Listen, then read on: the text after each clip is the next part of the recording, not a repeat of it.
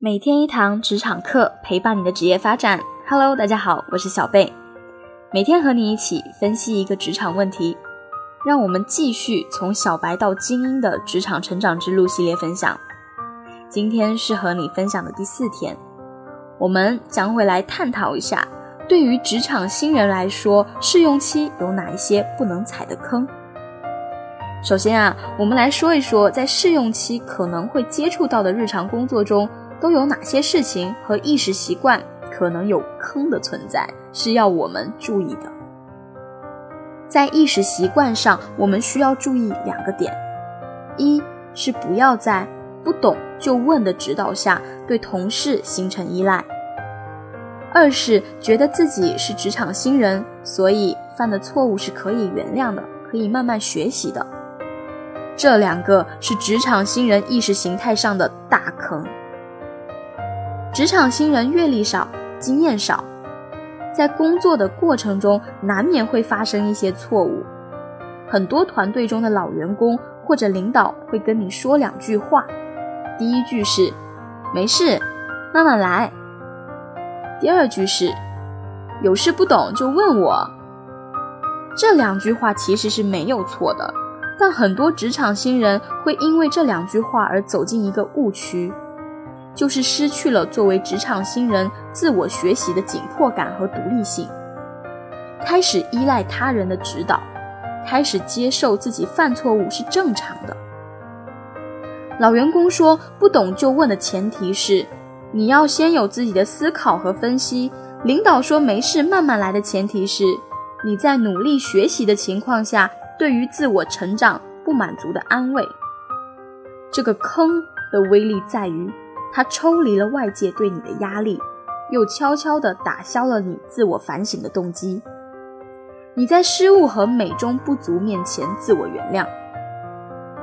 那这样可能等不到试用期结束，你就会被领导喊去谈话了，提前就结束了你的试用期。在职场新人可能接触到的工作事项和场景中，有三个是我们需要特别谨慎的。一是涉及钱的事情，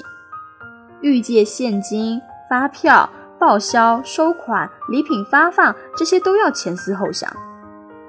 一张发票搞丢了，就够新人麻烦半个月的，还要会给我们所有的相关人员留下一个不重视细节的印象。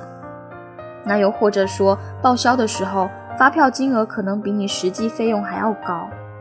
比如你打车花了五十块钱，但司机给了你七十的打车费，那你在报销的时候也要按照实际的费用去报，不要觉得自己多报了一点钱还赚到了便宜，千万别觉得钱少事情就小，和钱有关的都是原则性的问题。一旦领导或同事对你有一个爱占小便宜的印象，那你工作再努力也提升不了他们对你的信任感，而这对你的职业生涯影响可能是有决定性的。第二，涉及法律的事情，初入职场必须意识到你现在不只代表个人，而且代表公司，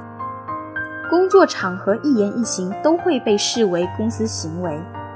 无论是对客户的承诺，还是协议的签署。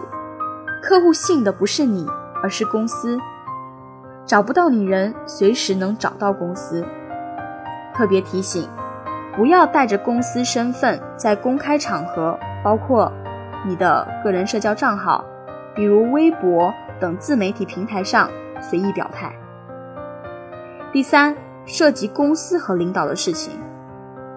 老员工可以在工作中吐槽一下公司和老板，但切记啊。你是不可以的，你不知道哪些人是跟老板共创业、共患难的老兄弟，你也不知道哪些人是吃透企业文化和公司战略的老油条，你不知道哪些人是已经找好下家，吐槽只是证明自己正确的潜水员，随意吐槽，很可能被别人理解成站队或者没打算常干。说不定职业生涯就被耽误了。在职场的人际交往上，不要站队，也不要抱怨，不要吐槽，不要掏心，对于自己不了解的情况，也不要去打探，做好自己的本职工作，快速学习上手才是要紧事。除了上面提到的职场新人可能遇到的工作事项和意识习惯外，在个人的为人处事上也要避免一些坑，比如自我膨胀，因为自己的学历背景优秀而看不起老员工或其他新人；又比如说耍一些小聪明，用投机取巧的方式来完成工作指标和任务。对于领导和老员工而言，你的很多小聪明、小伎俩。就像是在过家家。小贝曾经就遇到过职场新人因为担心任务完成情况不好，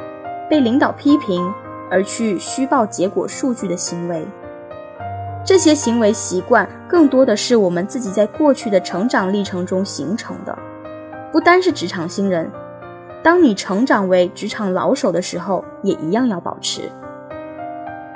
为人处事的另一方面，也不要因为自己是职场新人而表现得小心翼翼、唯唯诺诺。职场新人就应该是一群朝气蓬勃的青年，为公司发展注入新鲜血液。公司要的就是那股拼搏向上的劲。所以，职场新人的青涩并不是缺点，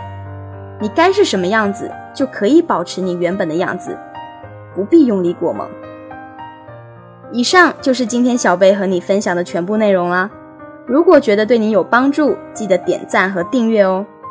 你也可以关注我们的微信公众号“每天一堂职场课”，更多职场干货在等你。我是小贝，我们下期节目再见。